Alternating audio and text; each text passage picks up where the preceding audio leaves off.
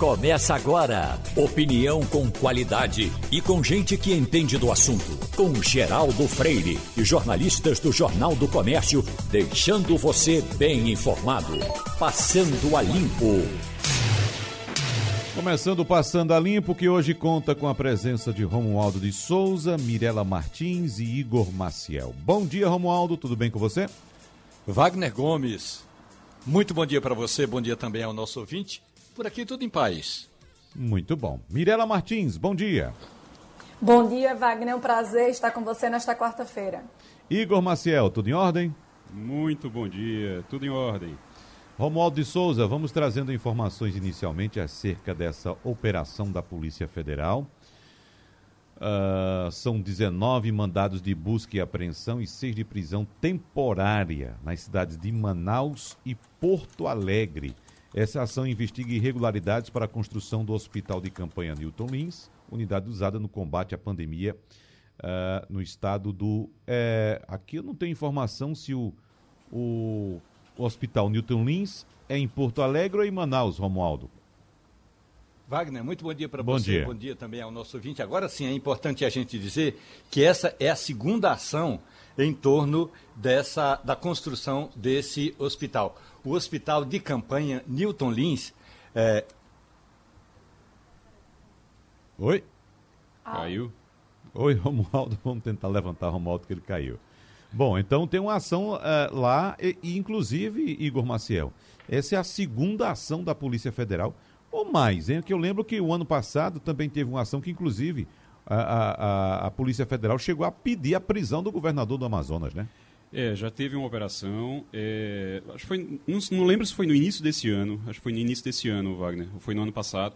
Mas teve o pedido de prisão para o governador e o pedido foi negado pelo juiz na época. Dessa vez não tem também mandado de prisão para o governador. Agora, a, pelo que a gente está sabendo, tem mandado de prisão para o secretário de saúde, Marcelo Campelos, Campelo, que por sinal é, estava, ele está já agendado para ir depor na CPI da Covid lá em Brasília na semana que vem. Uhum. E a gente não sabe como é que vai ser porque tem um mandado de prisão contra ele, teria um mandado de prisão e até onde eu sei, a polícia foi atrás dele e ele está foragido, viu? Ele não apareceu é, até agora.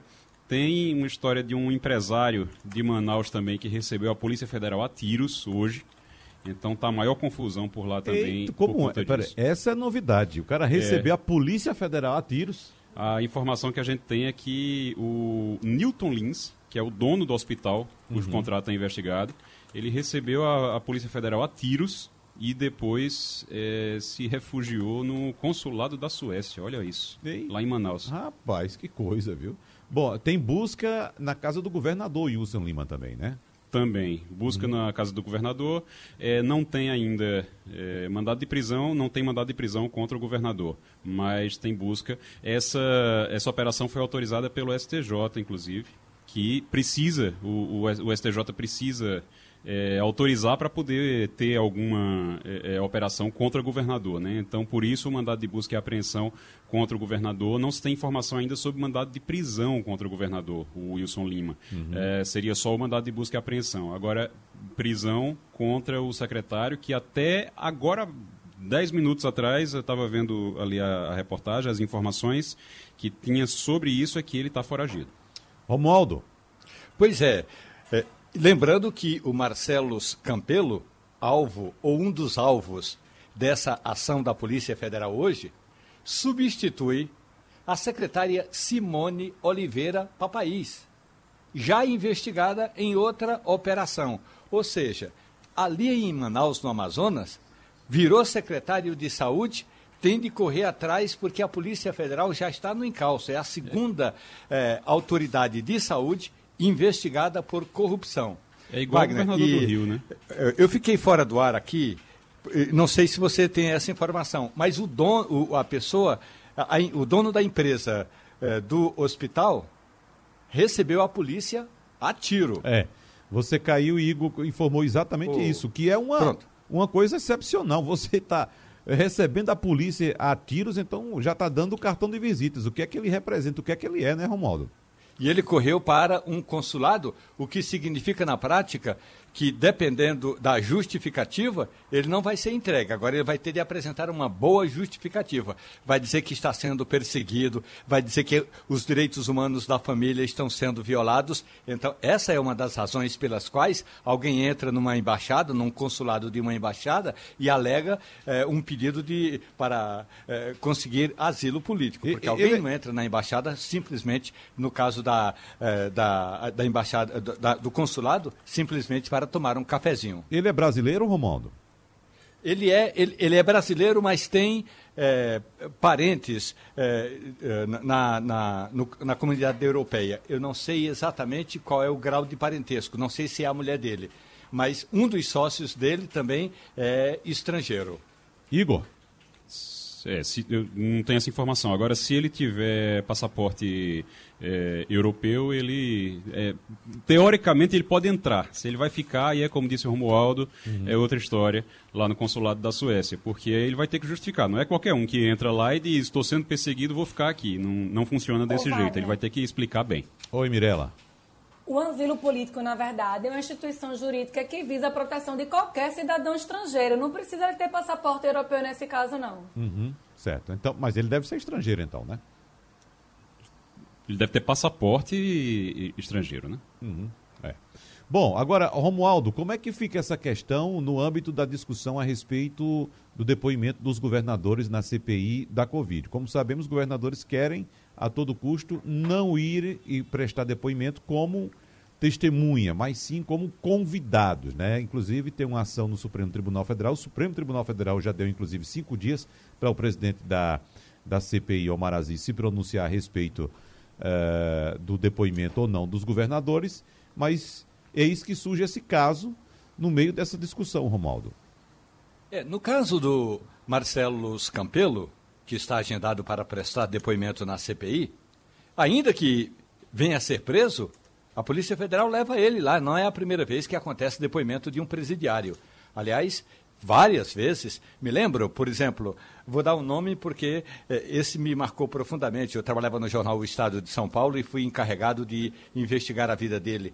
E aí, eh, William Sousa, ele era um paraguaio naturalizado eh, romeno e mexia com tráfico de droga, carga roubada e caminhão é, que ele desmontava. Então ele fazia de tudo. Quando é, a, a Polícia Federal prendeu William Sousa, era justamente é, dois dias antes do depoimento dele na CPI do narcotráfico. Não teve problema. Uhum. A Polícia Federal levou o William até a sede da Câmara dos Deputados, a, a Polícia Legislativa eh, ficou guardando o presidiário, ele prestou depoimento durante o dia todo e depois voltou para a cadeia. Eh, depois sumiu, desapareceu no mapa. Mas o fato é que o Marcelo Campelo, eh, se tiver de prestar depoimento, quer dizer, se tiver de, de ficar preso, ele vai ficar preso, vai continuar preso e vai prestar depoimento. O presidente da CPI, o senador Omar Aziz, disse que as justificativas para o os depoimentos de oito governadores já estão, nove governadores, melhor dizendo, porque tem o ex-governador do Rio, eh, já estão prontos. E quem faz esse argumento e quem entrega o argumento é a advocacia do Senado Federal. Se houver necessidade, até a advocacia geral da União. Mas a CPI apenas apresenta os argumentos pelas quais eh, ou pelos quais a CPI convocou os governadores. E aí, em seguida, tem o argumento jurídico para justificar que um governador pode ser, sim, pelo menos é o que vai dizer o argumento do Senado Federal, pode ser, sim, eh, chamado para prestar depoimento como testemunha na CPI. Aí a gente vai ver, porque essa ação, que inicialmente era apenas dos governadores convocados, e aí tem, inclui, incluindo o Wilson Lima, lá do, do, do Amazonas, mas tem, tem, também o governador do Distrito Federal, o governador Wellington Dias, que é o comandante, eh, o, o, coordenador dessa frente de governadores do Nordeste. Pois bem, eh, o que o, o, a CPI pode fazer agora é encaminha essa papelada e o Supremo vai dar necessariamente a palavra final. Porque outros governadores, e já são 18 ao todo, Wagner, já foram também ao Supremo Tribunal Federal para barrar essa convocação dos governadores. A médica Nise Yamaguchi contrariou versões dadas por autoridades que prestaram depoimentos anteriormente à CPI da Covid, ao negar ontem que integra um gabinete paralelo. E uh, os senadores de oposição, Igor, in, in, insistiram muito nessa questão do gabinete paralelo, também na questão. E outra questão paralela também, uhum. não é? é? Na CPI, que eles tocam muito no assunto também. Me fugiu agora, mas daqui a pouco eu questão lembro. Questão da cloroquina, né? É, é, sim, a orientação da cloroquina também. É, mas... Tem uma outra questão, não é, Wagner? Que é com relação à bula do medicamento. Sim, a mudança uhum. da bula do medicamento. Né? E, e, evidentemente que ninguém vai chegar ali e vai dizer existe um gabinete paralelo, porque não existe no papel um gabinete paralelo, né? E ninguém vai afirmar que existe. Agora, chama a atenção, Igor, a forma como os, os, os senadores estão participando dessas, desses depoimentos, de, é, dessas oitivas, eles querem praticamente que o, o, os depoentes concordem com eles, né? Que diga isso, que mude de ideia ali. Eu não sei, nunca vi um, um, um, uma investigação daquela forma em que você. Geralmente, o que é que se faz? Você pergunta e a pessoa responde. Bom, e aí a investigação vai saber se aquilo que a, a, a, o depoente respondeu é verdade ou não, isso lá na frente no inquérito. E eles ficam querendo que a pessoa mude, e, e é uma interpelação muito, muito improdutiva. O que, é que você acha, Igor? É, o que acontece já desde o início dessa CPI é que os senadores, e a gente precisa dizer isso, sejam de oposição, sejam do governo, eles não sabem perguntar eles não sabem é, investigar, eles não sabem fazer, a, a, conduzir ali o inquérito. Inclusive o Renan Calheiros, que é o relator. O único que tem ali uma experiência com isso é o Alessandro Vieira, porque é agente da polícia, foi, é da, é, ele é policial, então ele sabe como conduzir ali um interrogatório, digamos assim, não é o caso ali, não é um interrogatório, é um depoimento, mas ele sabe como conduzir e ele sabe o que precisa perguntar e no que é necessário insistir ou não. Porque às vezes eles ficam querendo, ontem você tinha uma situação diferente, porque a Nise Yamaguchi, ela acabou falando demais. Ela fala demais, ela explica demais, e quando você, numa situação como essa, você tenta explicar demais, você acaba falando o que não queria falar. E aí, no caso, fizeram perguntas a ela. Ontem teve até um senador eu não lembro exatamente qual foi o senador que parou ela, interrompeu ela, o senador do governo, ligado ao governo, é, que interrompeu ela e disse: Doutora, fale menos, porque a senhora fala demais e acaba fala, falando coisa que não foi perguntada e que não, é, não tem necessidade de falar. Então ele mesmo tentou orientar ela para dizer: uhum. Olha, fale menos um pouquinho. No caso do, dos outros, eles não estão sabendo perguntar, eles perguntam. Uh, veja, tanto tem, como você disse eles perguntam e querem insistir para ver se a pessoa muda de opinião ou se a pessoa pede desculpa. Não é o, o papel ali não é fazer, ó, eu vou obrigar você a pedir desculpa. Então está errado. É, outra coisa também é quando fica é, faz a pergunta a pessoa não responde e ele vai e passa para outra pergunta. Então, é, não tem nenhum tipo de base, não tem nenhum tipo de, de é, é, é de repetição ali da pergunta para tentar chegar à resposta realmente. Isso realmente tem dificultado. Para quem assiste, para quem acompanha, isso tem dificultado. Aí você tem hora que para tudo, das perguntas, tudo, para alguém fazer um discurso. E aí começam a fazer um discurso. Então, é, é difícil. Tá, tá difícil realmente, tá complicado. As coisas estão saindo na CPI, estão acontecendo, mas estão acontecendo de forma realmente, às vezes, da, da dor, da, da calo no olho, quando você assistir a CPI. Mirela. É, eu queria destacar, além de tudo isso que vocês falaram, é que eu sigo um site, aos fatos, que analisa né, é, as narrativas que políticos ou personalidades falam, justamente para comprovar os fatos. E ontem os fatos teve muito trabalho com a doutora Nise, né, trouxe vários é, contra-argumentos dizendo que ela tinha mentido ou que tinha dado dados errôneos durante o seu discurso, mas eu também vou destacar né, que Igor falou aí sobre a falta de cuidado, a falta de, é, de narrativa dos, dos senadores. Tem hora que eu fico pensando, eu como mulher, eu sou a única mulher da bancada aí, se isso aconteceria se ela fosse homem também, se não é um caso de mansplaining ou mansinterrupting, porque é, tinha situações realmente em que ela não respondeu, mas tinha situações que tinham um sentimento ali paternalista de querer tentar intimidá-la por ela ser mulher. É, inclusive, Mirela, você falou isso agora, em determinado momento, uma senadora, eu acho que era um, não era a única, a Elisiane Gama estava lá também, mas a senadora Leila, ela foi até a CPI, sentou lá e pediu uma questão de ordem para reclamar exatamente disso. Ela disse que teve um momento que ela disse, olha, tudo bem, a gente está aqui, eu sou, eu sou oposição, mas vocês não estão deixando ela falar.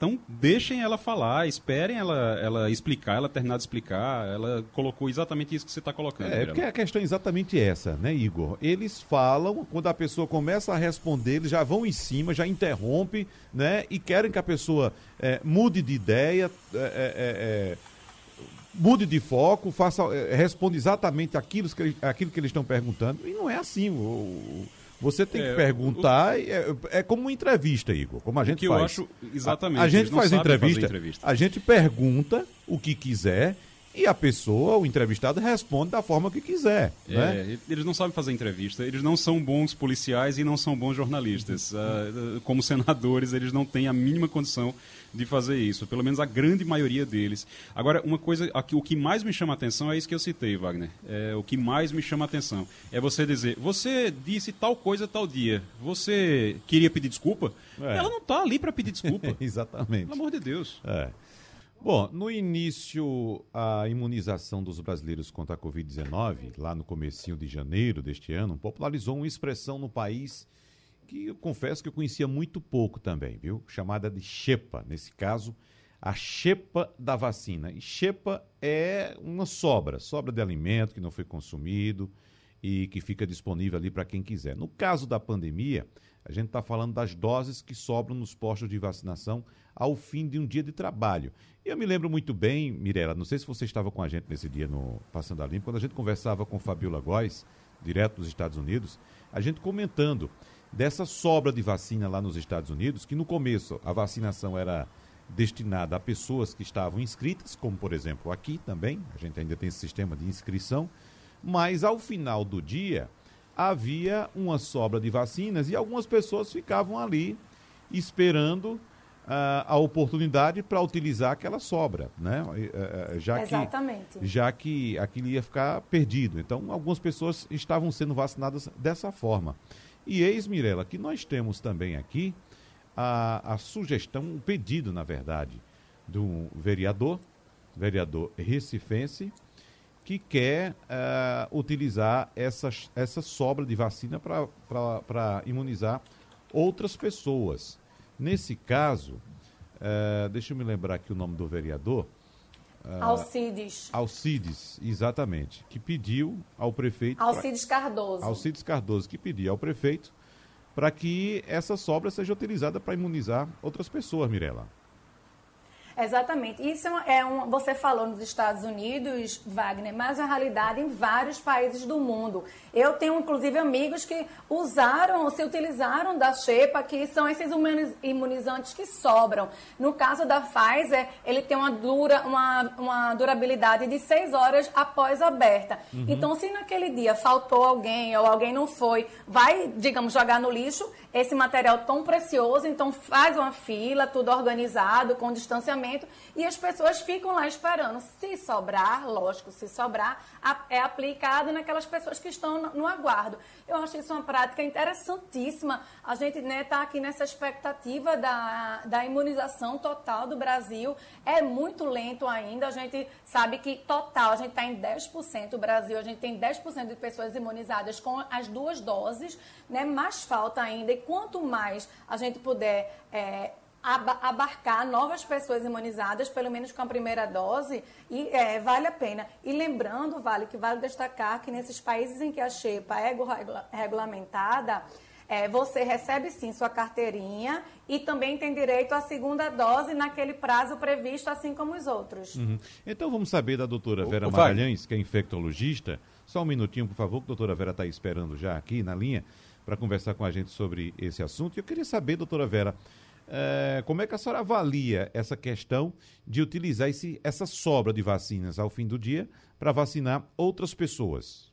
Bom dia para a senhora. Bom dia, Wagner. É, veja bem, eu, eu não tenho conhecimento dessa grande sobra que está havendo de vacinas. Pelo contrário, o que me chama mais a atenção é a falta de vacinas.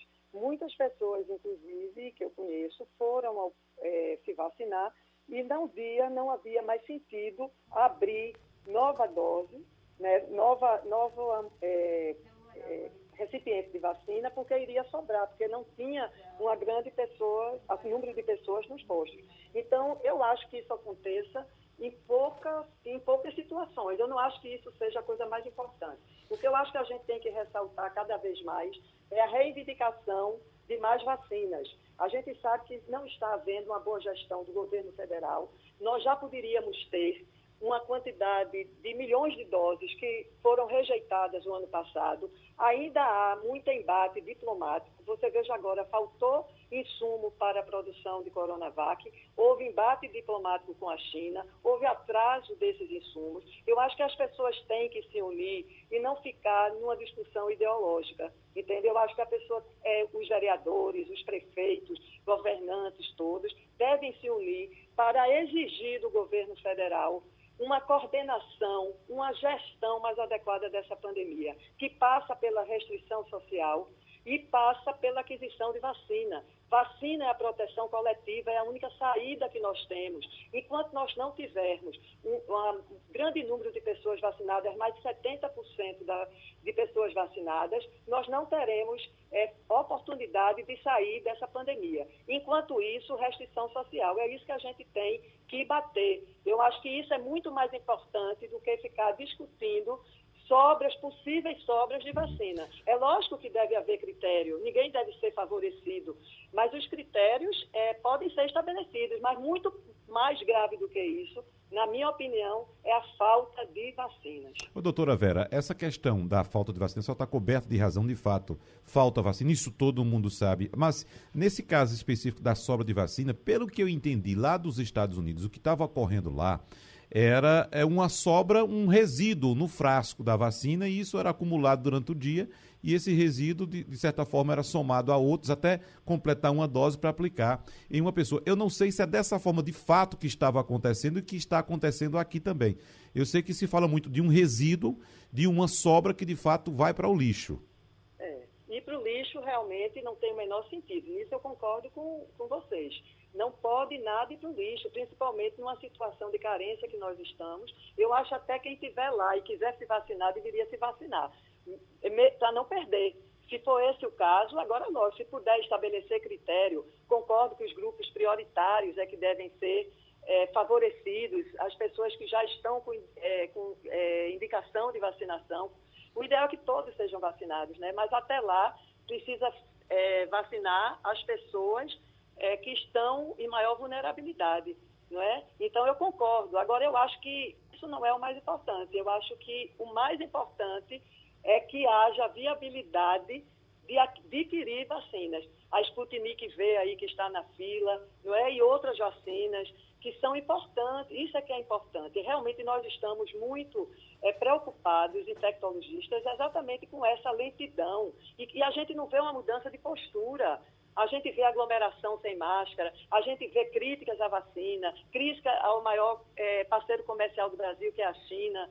Então é complicado, né? Eu não vejo uma mudança de postura, eu não vejo um reconhecimento de que houve realmente falha para que possa ser consertada daí para frente. Então, realmente, a nossa situação é muito grave. Igor. Doutora Vera, muito bom dia. Uh, primeiro eu queria dizer que eu concordo com a senhora que a situação é grave e que precisa ter mais vacina. Eu acho que isso é o essencial. A gente precisa de mais vacina, precisa de vacina suficiente para vacinar, para fazer uma, uma vacinação universal realmente. É, é, é poder é, vacinar todo mundo, pelo menos acima de 18 anos. Ponto. Isso aí é uma coisa.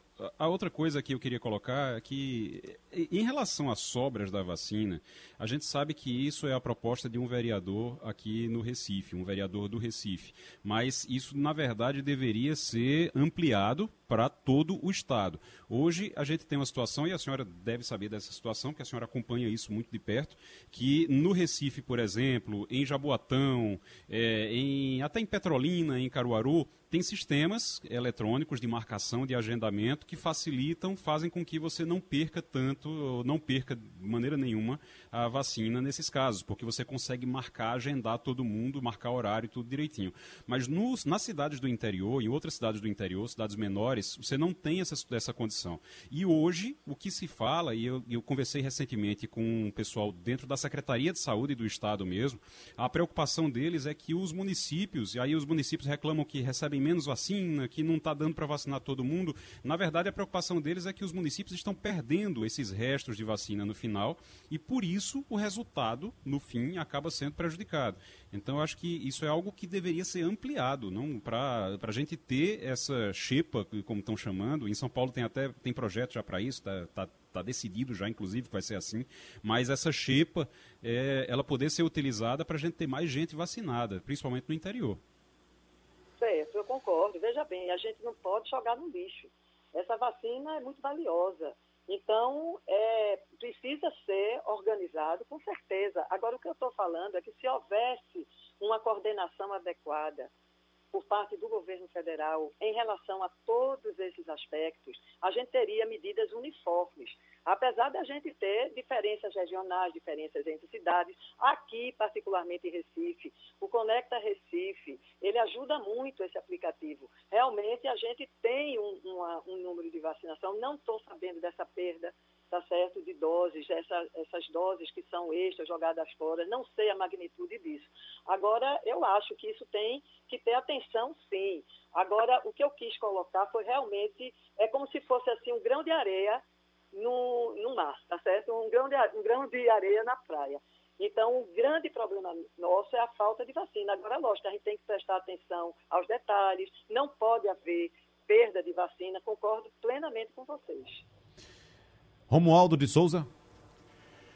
Doutora Vera, muito bom dia para a senhora. Eu moro em Brasília e aqui em Brasília a xepa está legalizada.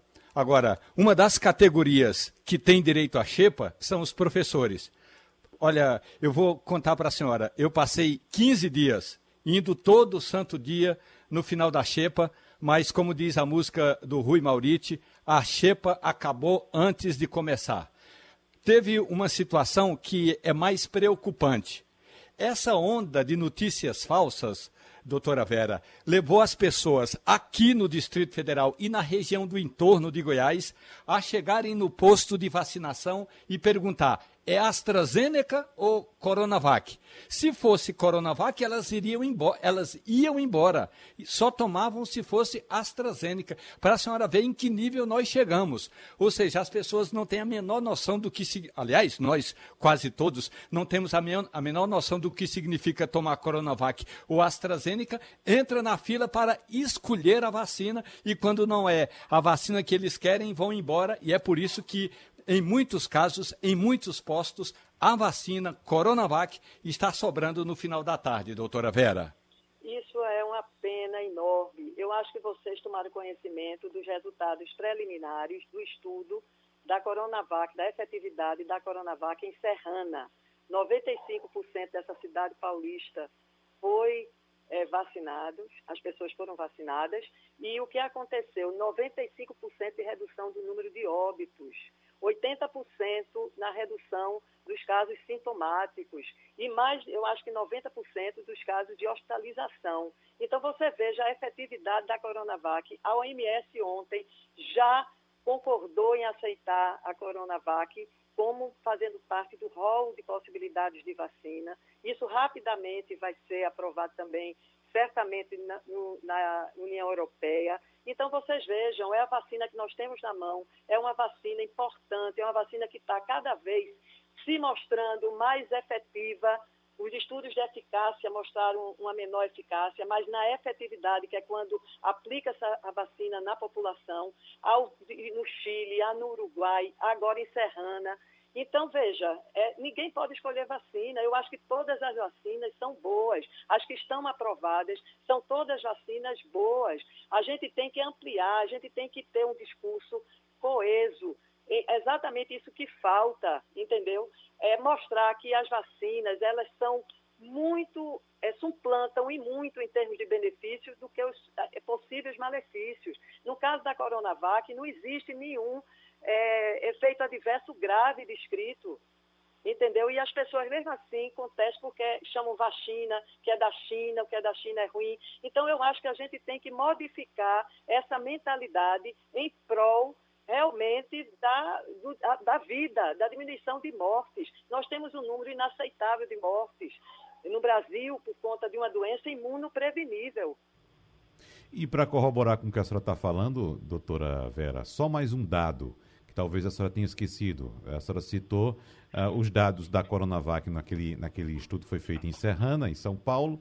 A aprovação ontem pela OMS, a aprovação internacional da Coronavac, inclusive quem tiver vacinado, certamente logo, logo vai poder entrar, fazer viagens internacionais com, mostrando o comprovante dessa vacina. Mas semana passada, na última quinta-feira, o governo do Uruguai divulgou dados de uma pesquisa que foi feita lá com a Coronavac e trouxe dados Sim. importantíssimos, doutora Vera, apontando, por exemplo, redução de mortalidade de 97%, redução de internação em UTIs em 95%.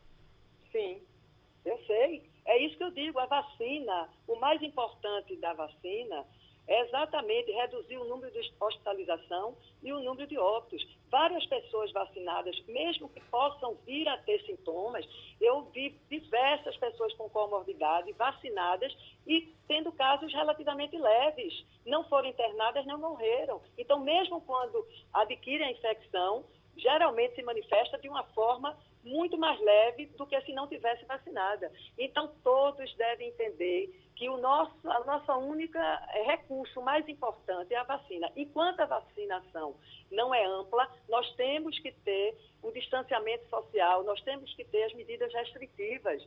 Isso já está comprovado cientificamente em várias partes do mundo.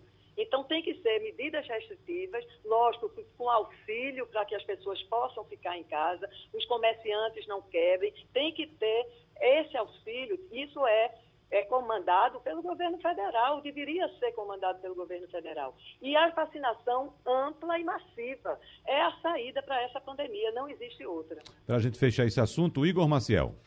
A gente acompanha e, e às vezes é obrigado a, a, a acompanhar as fake news, as notícias falsas, as informações falsas que são espalhadas, de acordo com a situação política do Brasil. E isso acaba é, é, tendo reflexo na vacinação, doutora Vera. Por exemplo, a senhora está falando da Coronavac, existe essa preocupação com a Coronavac. É, houve durante um bom tempo agora uma preocupação. Ninguém falava em Coronavac, ninguém reclamava de Coronavac mais. E aí, de repente, começaram a espalhar notícias de que a, as pessoas estavam morrendo quando tomavam Coronavac e, e, por aí vai. Informações falsas sobre isso, que tomavam as duas doses, estavam, diziam que estavam imunizadas e não estavam. E aí morriam. E o que é que acontece? Isso começou a se espalhar exatamente no momento em que o, o diretor do Butantan Butantan foi à CPI da Covid e disse que tinha doses disponíveis já em 2020 e que o governo não comprou essas doses, não quis adquirir essas doses. Então, depois disso, assim que ele deu esse, esse depoimento, começaram-se a espalhar essas notícias, informações falsas de que quem estava tomando Coronavac estava morrendo e a gente sabe que isso não é verdade. Mas eu queria que a senhora explicasse para as pessoas quem toma não está blindado, não quer dizer que não vai, de forma alguma, ter contato com a doença ou, ou, ou, adquirir a doença, desenvolver a doença de alguma forma. Qual é o efeito exatamente da vacina? A pessoa pode pegar a doença, agora não vai agravar. Isso eu queria, inclusive, Sim. reforçar. Se tomar as duas doses, né? Exatamente. Então, qualquer vacina não é 100% eficaz ou efetiva. Então, a pessoa que toma vacina, todos sabem que devem continuar com as medidas de prevenção. Então, distanciamento social, evitar aglomeração, uso de máscara. Eu tenho a, fui vacinada pela Coronavac como profissional de saúde. Já eu acho que eu completei a vacinação há mais de um mês e meio, dois meses.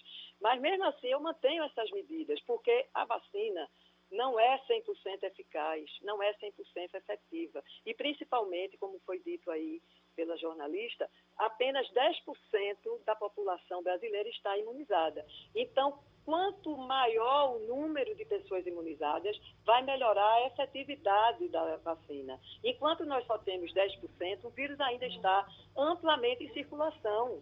Então, a pessoa pode é, se infectar e pode morrer também, mesmo vacinada. Mas o importante é a redução do número de casos sintomáticos, a redução de hospitalização e a redução do número de óbitos.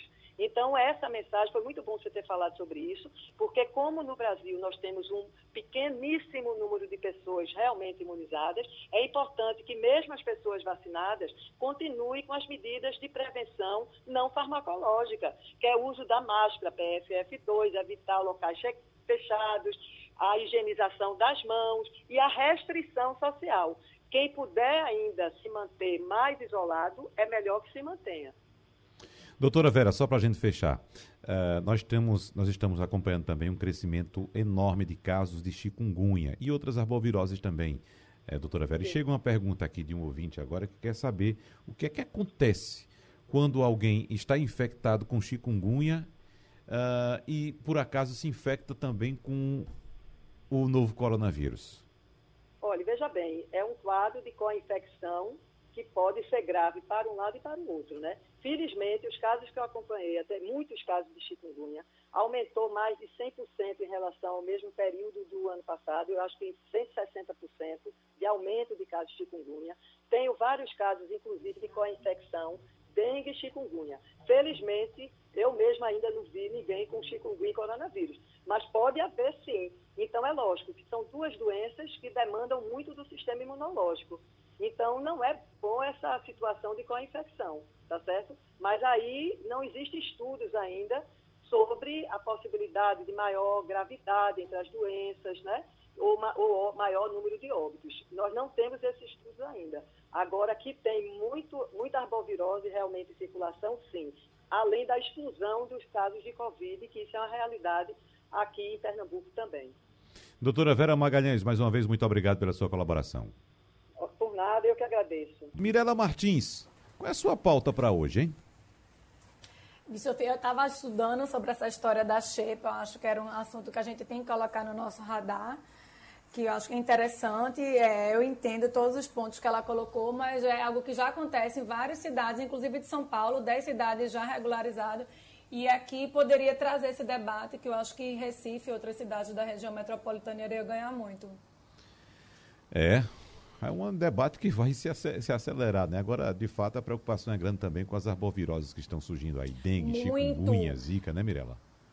Olha, Wagner, eu estou impressionada como esse mês. É interessante, assim, positivamente, no ano passado a gente viu pouquíssimos casos, mas é, a gente não conseguiu exterminar esse mosquito. Mas esse ano é, foi in, in, in, uma explosão de novos casos. Eu estou com vários amigos, é, sobretudo com a chikungunya né, que é uma das arboviroses, né, que a gente infelizmente ainda tem aqui no nosso estado, mas é impressionante como esse mês foi os, o mês da dengue, da zika e do chikungunya novamente. Então imagina, a gente vive uma pandemia, né, que é uma pandemia com o, o nosso sistema de saúde já uma, uma espécie de calamidade, né, algumas cidades faltando oxigênio, e aí a gente vem arbovirose novamente né, para é, é, inflar ainda mais esse sistema que já está colapsado. Uhum. Romualdo de Souza, a informação que a gente recebe aqui hoje é que alguns grupos que capitanearam os atos contra o presidente Jair Bolsonaro no último sábado devem confirmar hoje a data de novos protestos pelo impeachment do presidente, sem conseguir ampliar o escopo ideológico da mobilização, apesar de demonstrarem disposição para isso. Uh, esses grupos estão, de fato, uh, engrossando esse caldo, Romualdo de Souza? Ô, Wagner, é, é, esses grupos, eles reclamaram que a imprensa não deu, segundo eles, o devido destaque para, na cobertura dos protestos do último fim de semana. E aí, depois que é, é, se tratou aprofundadamente desse tema, eles criaram gosto. Houve uma reunião virtual ontem, que aliás não, não teve nem como eh, ser totalmente concluída, porque tinha muita gente inscrita para falar, parecia a CPI, todo mundo querendo falar, mas a ideia é a seguinte: fazer novos protestos para confrontar com as eh, atividades, eh, eh, digamos assim, de piquenique que o presidente Jair Bolsonaro tem realizado. Ou seja, Bolsonaro faz um protesto em Brasília, então eles reforçam aquela atividade em Brasília. O presidente, aliás, a direção da Central Única dos Trabalhadores eh, disse que seria bom também já começar, olha só, já começar em falar em uma greve geral. Então, os trabalhadores, ou as organizações dos trabalhadores, já estão cantando a pedra de uma greve geral no país. Eu não sei se vai pegar, mas posso dizer que os protestos eh, dos grupos contra o presidente Jair Bolsonaro estão tomando gosto e eles vão realizar outros eventos em outras cidades do país eh, nos, nos, dias aqui, nos próximos dias, Wagner. Bom, daqui a pouco a gente toca nesse assunto novamente, Igor Maciel. A gente vai falar de um assunto bem uhum. local agora, inclusive, porque é, é, mais um passo naquele processo relacionado ao edifício Holiday, que, como sabemos, teve as unidades é, desocupadas a partir de uma decisão judicial e hoje vai haver uma audiência pública. Mas já que o Holiday está na sua região e você é embaixadora da Zona Sul, Mirela Martins, eu peço para você começar a conversa agora com o doutor Luiz Rocha, o juiz Luiz Rocha, a respeito dessa audiência pública, Mirela. Bom dia, doutor Luiz. É, há dois anos, a sétima vara da Fazenda Pública da capital proferiu a decisão de desocupar as 476 unidades do edifício Holiday é, por ocupação e as ocupações irregulares também. Neste íntero, percebemos é, uma deteriorização ainda maior do espaço. O que a justiça pode fazer ou caberá à iniciativa privada ter, é, tomar alguma atitude? Ela, bom dia Wagner, bom dia a todos. Bom dia, ouvintes. Vejam, ah, quando nós tomamos aquela decisão após uma audiência, isso em 2019, nós tomamos aquela decisão de interditar o prédio e desocupar, desocupar o prédio a pedido do município do Recife. Nós ouvimos cerca de 10 ou 12 instituições presentes em audiência. E o entendimento unânime esposado na audiência foi no sentido de que é, era preciso ter essa decisão em relação ao holiday. Era preciso que o judiciário realmente interviesse ali para no sentido de desocupar, porque o risco era altíssimo. É, se falou, inclusive, há, há muito comentário a respeito de desmoronamento, mas o risco excessivo e claro que nós fizemos, inclusive, uma inspeção local, saímos da audiência direto para o Holiday para verificar a situação no local, o risco era de incêndio pela, pela precariedade das instalações elétricas. E, naturalmente, havendo um, um, um risco de incêndio, havendo um incêndio, a estrutura do prédio automaticamente estaria profundamente comprometida. Então, a decisão foi pautada nesse quesito principal do risco gravíssimo de incêndio. E nós tomamos uma decisão muito tranquilos, ah, embora assim com um olhar social, é, é, digo assim, muito forte, porque nós sabíamos da intervenção que iríamos fazer nas várias famílias que, que tinham lá no Holiday. Então é preciso que a gente faça esse resgate, Mirella, em primeiro plano, para lembrar que a decisão foi este motivo. Quanto à questão da, da, desestruturação, hoje, em termos de incêndio, o Holiday representa muito menos risco, porque tudo que era possível de incêndio, a parte de instalação elétrica não está funcional, a, a parte de, de, de, de madeira, de, lixo, de toneladas de lixos que foram retiradas de dentro do prédio também foram todas é, é, é excluídas dali de dentro da das unidades habitacionais de modo que o risco hoje ele existe, como, como tudo que tem combustão, mas é muito moderado. É? O que a gente tem é um problema da decorrência dessa desocupação e da falta de atuação do condomínio. Convém também sempre lembrar que o condomínio é uma instituição privada, o prédio é um prédio particular, então as instituições públicas não podem, digamos assim, ser designadas para oficiar, para funcionar na guarda do edifício Holiday porque a gente não pode destinar eh, os equipamentos públicos para atender o privado, Mirela. Então, eu, eu não creio que, não sei se respondi totalmente a sua, a sua, o seu questionamento, a sua pergunta, mas a gente pode continuar. Igor Maciel. Doutor, é, muito bom dia. O que é que, qual é a, a, a, o que é que pode sair dessa audiência hoje? E o que é que, aliás, não é o que é que pode, mas o que é que precisa sair, o que é que precisa acontecer nessa audiência hoje, na sua opinião? Qual é a, a, a decisão que precisa ser tomada, o mais urgente? Igor, bom dia, Igor. Veja, a audiência de hoje, a, começar pelo formato dela, de se, de se realizar com esse sentido público, com esse formato de audiência pública, ela já é uma excepcionalidade processual. O que é que ocorre? Nesse, nesse aspecto da gente ver a incapacidade é, é, de mobilização do próprio condomínio do, do edifício Holiday, que tem suas, suas, seus próprios problemas entre os integrantes e, e, e alguns problemas de, de, de síndico, de eleição. Então, o que a gente viu foi a incapacidade financeira, a incapacidade de gestão do condomínio em relação ao próprio prédio. E isso não vem resolvendo a situação. É bom que se diga que para mim foi muito difícil, enquanto pessoa, enquanto cidadão e mesmo enquanto juiz, dar uma decisão de deslocar todas aquelas famílias de dentro do prédio, de retirar as pessoas de dentro dos seus lares, porque eram os lares dela, em nome da própria vida, em nome de preservar a vida, em nome dos riscos que estava que tava tendo lá. Mas a nossa expectativa era que o condomínio pudesse se mobilizar com os moradores e tentar fazer o mínimo que se pedia, que se exigia os órgãos de segurança, bombeiro, defesa civil, polícia militar, enfim, que eles pudessem retomar a habitabilidade do prédio, de modo que fosse possível, com as instituições e o judiciário, fazer as famílias retornarem. Mas isso não aconteceu. Então, nós tivemos aí algumas audiências diretamente com as instituições envolvidas que estão presentes no processo desde o início e não a coisa não evoluiu. As informações que iam chegando era pior, de roubo dos tapumes. Eu pedi à prefeitura que repusesse os tapumes, que não havia segurança, que as pessoas estavam saqueando o prédio. Ah, houve intervenção, eu gosto de dizer assim, e elogiar o trabalho da Polícia Militar, o trabalho da Guarda Municipal do Recife, que esteve presente em todos os momentos, atuando lá conduzindo pessoas a delegacias, apreendendo furtos, de modo que a gente não pode dizer que as instituições públicas não se fizeram presentes.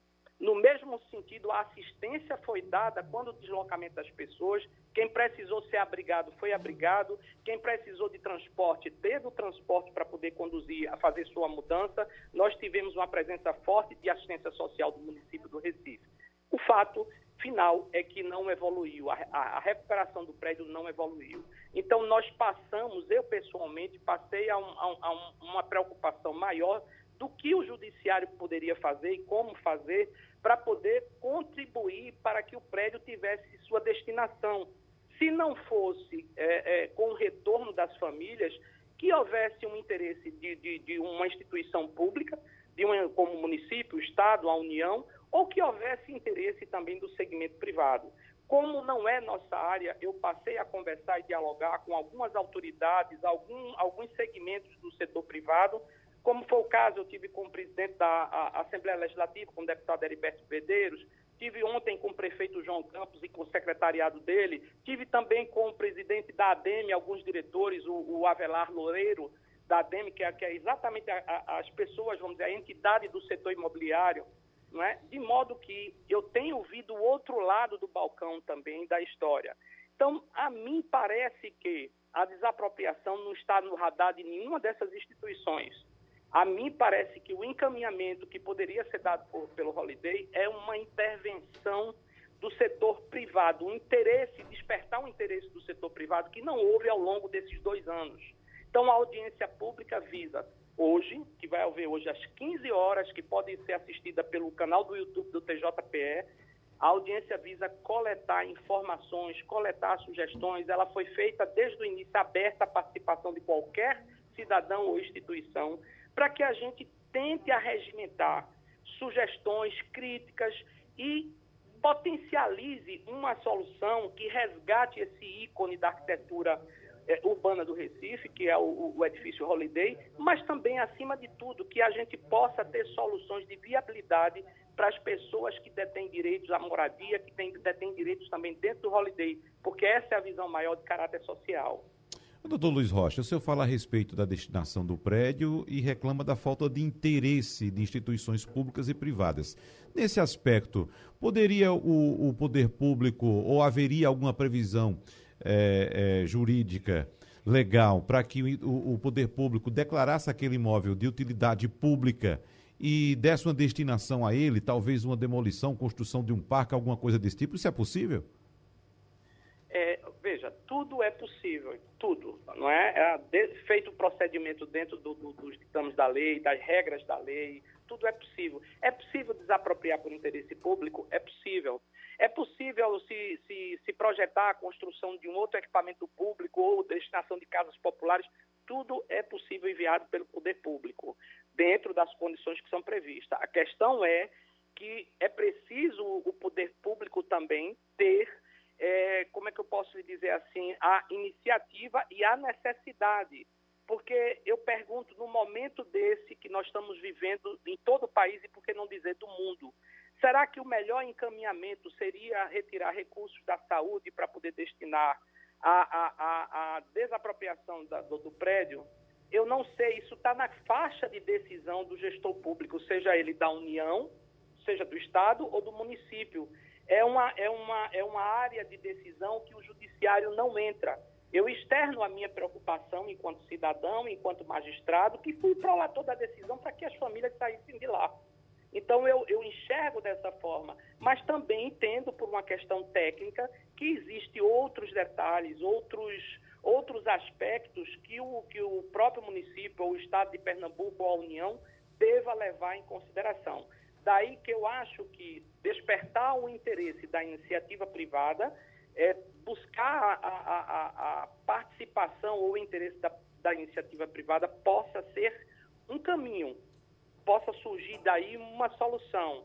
Mas no momento, desde que iniciou o processo há dois anos atrás, nós já conversávamos com os procuradores, sondando a viabilidade de desapropriação, de relocação das pessoas, né? Quer dizer, havia já uma conversa minha com os procuradores e instituições que atuavam no processo, mas nunca houve, nunca houve, nem há dois anos atrás, nenhuma sinalização nesse sentido. Há sim, isso eu posso dizer, uma preocupação de gestores, como eu disse, eu tenho conversa, com o prefeito João Campos, conversei com o presidente da LEP, há uma preocupação enorme, tanto com a questão social, quanto desiderato aí, o fechamento dessa questão, como também a questão urbana, porque a gente olha para os moradores do Holiday, a gente olha para a questão do prédio, mas existem outras questões ali que estão afetando as pessoas que residem no entorno, que estão ali na Conselheira Guiar, na Navegantes, as pessoas que estão na Rua Salgueiro, quer dizer, as residências que estão ali naquele entorno com essa situação, também estão tendo um impacto das ocorrências que estão acontecendo ali.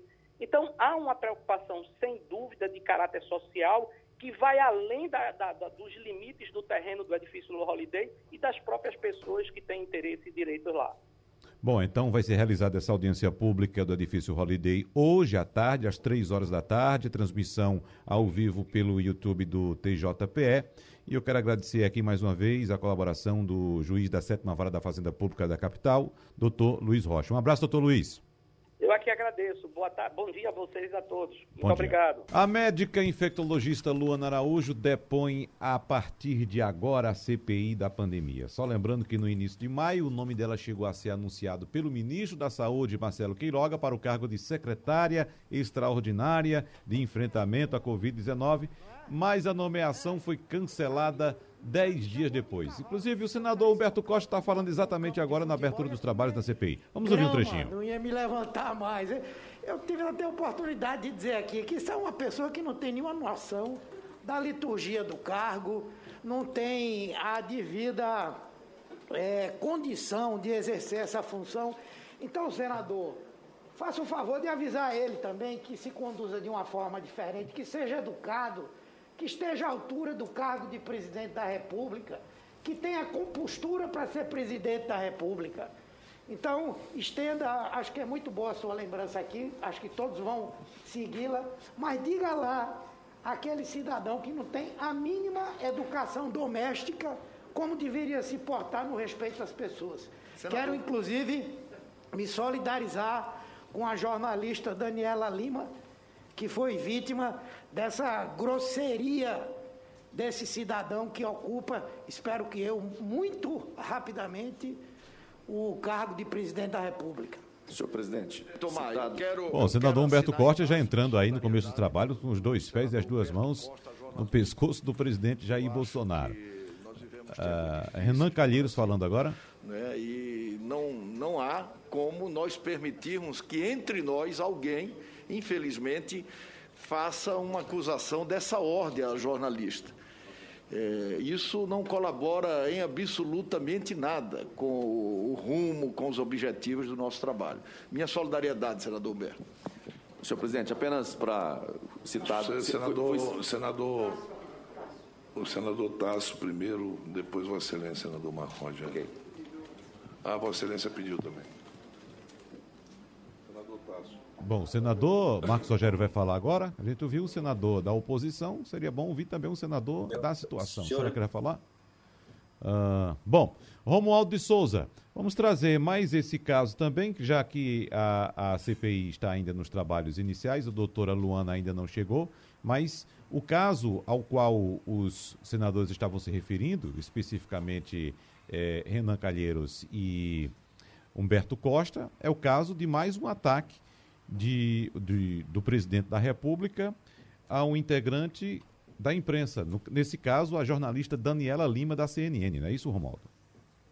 É, eu, eu até gostaria que a Mirella tocasse nesse assunto sobre a jornalista, mas antes disso, Mirella, se me permite, esse embate aqui na CPI começou porque o senador Marcos Rogério reclamou que a CPI foi grosseira com a médica Nise Yamaguchi.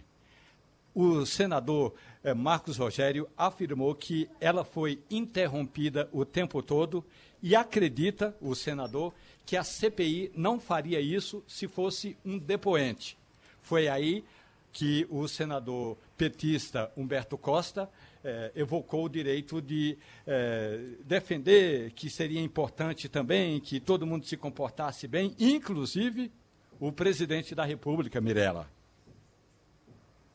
É, eu, é o que eu falei na minha fala sobre Nise Yamaguchi e sobre o presidente Bolsonaro, eu queria trazer o seguinte. Ele falou na terça-feira para aqueles apoiadores que ficam, como você bem sabe, Bolsonaro, ou é, o Aldo, é, sem citar o nome da jornalista, ele usou entre aspas: infelizmente somos obrigados a dar uma notícia boa, mas não é tão boa assim. É uma quadrúpede. Afinal de contas, acho que não precisa dizer de quem ela foi eleitora no ano passado, de outra do mesmo gênero. Então, é, é, é uma resposta super grosseira, né? Lembrando que a, a apresentadora da CNN 360 Graus, Daniela Lima, ela se tornou alvo de ataques bolsonaristas depois de dizer no programa não saia daqui porque infelizmente a gente vai falar de uma notícia boa, mas com valores não tão expressivos. Então essa fala de Bolsonaro foi uma resposta a essa situação em que a Daniela falou e ele, né, mais uma vez deu essa resposta atravessada para uma jornalista, nesse caso, uma jornalista mulher, trazendo a questão de gênero. Igor Maciel, o que é que você disse?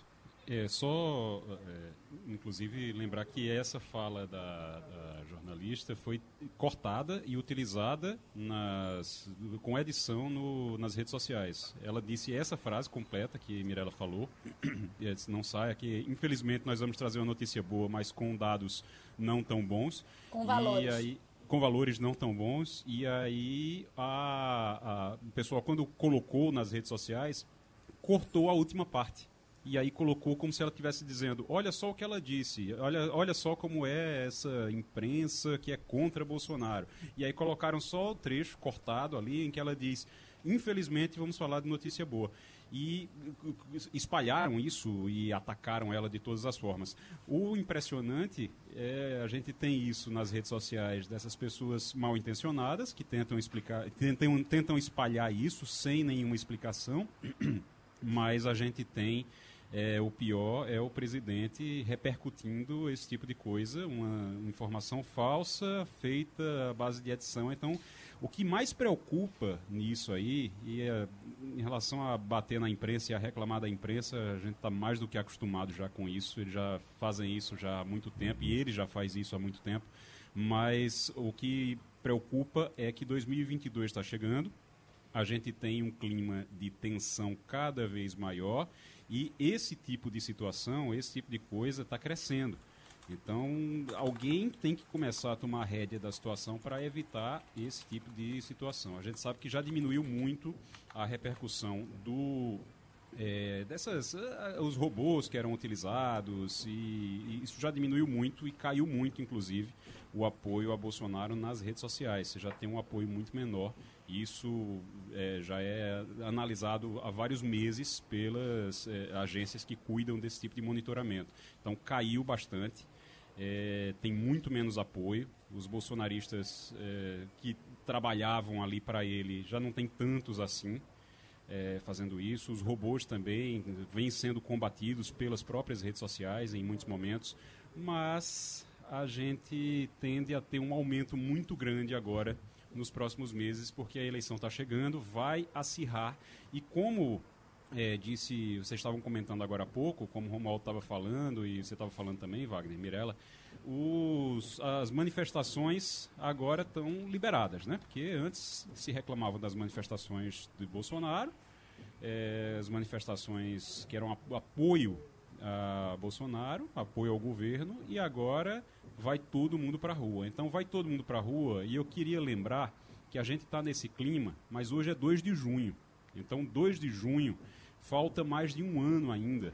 Falta aí um ano, junho, julho, agosto, setembro, outubro, um ano e quatro meses, pelo menos, mais de um ano e quatro meses para a eleição.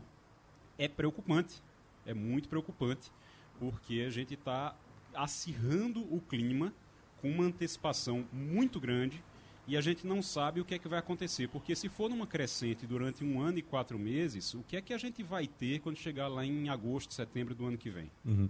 E a gente está caminhando, Igor, me parece, para um cenário como aquele que a gente teve em 2016 de muitos protestos dos dois lados, né? como tivemos em 2016, dos dois lados, até porque os contrários a Jair Bolsonaro, como eu disse agora há pouco, estão se articulando para fazer outro protesto. O presidente Jair Bolsonaro já agendou, acho que para julho, né, Romualdo? um, um outro evento aqui, é, daqueles de, de, de, motocicletas aqui em Pernambuco também. E outra coisa, e nesse meio nós, nós temos uma pandemia. Inclusive, eu vi uma, uma, uma, uma charge, viu, Mirella?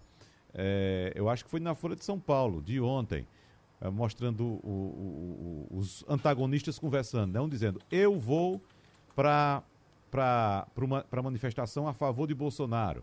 O outro disse: Eu vou para a manifestação contra Bolsonaro. Aparece o vírus no meio dos dois dizendo: Eu vou para as duas. Né, o coronavírus. Eu vi, exatamente. Né? Eu bom. vou para as duas. Então, onde tiver aglomeração, vai ter vírus. Onde tiver vírus, vai ter infecção. E a gente continua aguarda, a, a, acompanhando aí a cada dia o número crescente de infectados e mortos, Mirella.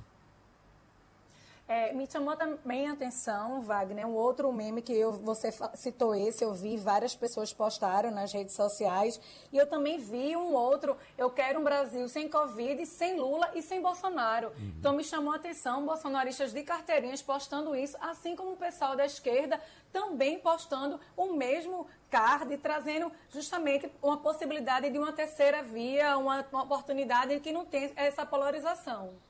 Romualdo de Souza, vamos lá para a gente fechar aqui nossa, nossa conversa em torno da CPI, porque a médica, como já disse, infectologista Luana Araújo vai depor daqui a pouco na CPI da pandemia. Nos bastidores dizem que Luana entregou o cargo ao ministro eh, Queiroga porque não aceitou pressões vindas do Palácio do Planalto. Em audiência pública na Câmara dos Deputados na semana passada, o próprio Queiroga sinalizou uma possível interferência do presidente Jair Bolsonaro no caso ao lembrar que nós estamos vivendo em um, em um regime pre, é, presidencialista. Ele falou, inclusive, isso é, hoje em um, uma reportagem aqui na, na primeira página. Mas o que é que se espera, Romualdo de Souza, para esse depoimento de daqui a pouco? Pois é, Wagner. Essa que é a história. Esse é o lado que eu diria politizado da CPI. Com todo respeito ao trabalho da médica infectologista Luana Araújo, ela trabalhou 10 dias lá no Ministério da Saúde. Ela ficou 10 dias na Secretaria de Enfrentamento da Saúde. E aí o Palácio do Planalto simplesmente não aprovou o nome dela. O ministro eh, Marcelo Queiroga deu uma entrevista à reportagem da Rádio Jornal e ele me disse o seguinte: você quer o quê? Nós estamos no regime presidencialista e é necessário que o Palácio do Planalto valide tecnicamente e também politicamente todos os cargos. Na prática, o Palácio do Planalto vetou por essa, digamos, orientação anti cloroquina da médica infectologista. Agora, ela ficou 10 dias, tem muito pouco o que esclarecer. Então, eu acho que às vezes a CPI, eu acho não, a CPI perde muito tempo nessas questões que eu diria um tanto quanto politizadas. Poderia muito bem tratar de outras questões, de enfrentamento da pandemia, por que, que não tem vacina para todo mundo, por que, que a gente patina em 10%, porque o número real é esse, 10% da população totalmente imunizado. Ficar discutindo porque uma médica passou 10 dias no cargo, isso tanto no governo Bolsonaro como em qualquer governo tem de passar assim, mesmo que tenha uma ficha daquelas de alta categoria, tem de passar assim pela validação técnica e validação política. Sempre foi assim no regime presidencialista. Você pode até não concordar, mas sempre foi assim, como diz o ministro Marcelo Queiroga. Igor Maciel, para a gente fechar, nós tivemos o anúncio da mudança do comando, do comando da Polícia Militar de Pernambuco, mas o que está ganhando corpo uh, Igor, é a discussão em torno da ação de policiais militares, tanto aqui em Pernambuco quanto lá em Goiás. Você lembra do caso lá de Goiás, de um militante do PT que utilizava uma faixa no carro é, é, criticando o presidente Jair Bolsonaro e acabou sendo preso por utilizar uma faixa no carro dele. Né? Então, está ganhando corpo essa discussão sobre a influência da radicalização política nas polícias militares e uma tendência observada, inclusive, por especialistas em segurança pública e oficiais que estão é, participando desse debate. Igor, é um momento que me parece perigoso, Igor Marcel. É um momento que precisa ser visto com atenção, Wagner. É, a, gente, a gente sabe que a polícia militar, e aí você tem o que mais de 500 homens espalhados pelo Brasil, é, armados, fardados ali, armados, e mas eles obedecem uma hierarquia dentro dos seus estados. E os, quem está acima dessa hierarquia são os governadores. Então, os governadores precisam observar isso. Quem está no topo dessa hierarquia é o governador. Então, os governadores precisam observar isso, os governadores precisam, e estão, eu sei que estão, é, fazendo isso, estão observando, estão fazendo as mudanças necessárias. Talvez a gente teve uma mudança aqui, caiu o comandante, o comandante geral. E talvez eu estava conversando agora com, com, um colega que conhece bem essa é, como funciona dentro a polícia militar, a SDS. Ele estava dizendo, olha, demorou muito porque ele estava lá ah, desde fevereiro de 2017 então ia para ia completar cinco anos já, tava para já tem quatro anos e isso não é normal ficar tanto tempo no comando geral. Normalmente você vai modificando, você vai tirando, exatamente para não enraizar. E acabou ficando muito com a cara dele ali. E chega um ponto que realmente ele é linha dura, ele era linha dura, ele é linha dura, é, o Vanildo Maranhão. E aí acaba gerando esse tipo de situação. Agora, não está esclarecido ainda quem foi que deu a ordem para que aquilo acontecesse. Foi o comandante, é, por isso que ele pediu a exoneração do, do cargo. Foi é, o secretário estava no momento em que foi dada essa ordem, o secretário estava na sala ou não estava na sala, sabe? Tudo isso tem que ser é, avaliado. Aqui, isso ainda não foi respondido. Não adianta somente afastar o, o, comando, não adianta somente. Tem que responder quem foi que deu a ordem e se alguém deu a ordem. E se não deu a ordem, aí chega nesse problema que você está colocando. Quem é que está mandando na polícia? Quem é que está dando ordem? A polícia está agindo por conta própria nos estados? Isso precisa ser avaliado, porque aí isso sim pode se tornar um problema sério. Por enquanto, por enquanto, a gente sabe que existe uma hierarquia e que essa hierarquia ela é respeitada. E há mecanismos de controle para essa hierarquia. Então você tem dentro da Polícia Militar de, de, mecanismos de manutenção dessa hierarquia que você pode acionar. Agora, se você detecta que há um problema, que alguém agiu sem nenhum tipo de, de, de ordem de cima, do governador, que é o, o, o topo dessa hierarquia, e se você detecta isso e você não toma nenhuma atitude, aí realmente a coisa é muito séria. Igor Maciel, Mirela Martins e Romualdo de Souza, muito obrigado. E terminou Passando a Limpo. Você ouviu opinião com qualidade e com gente que entende do assunto. Passando a Limpo.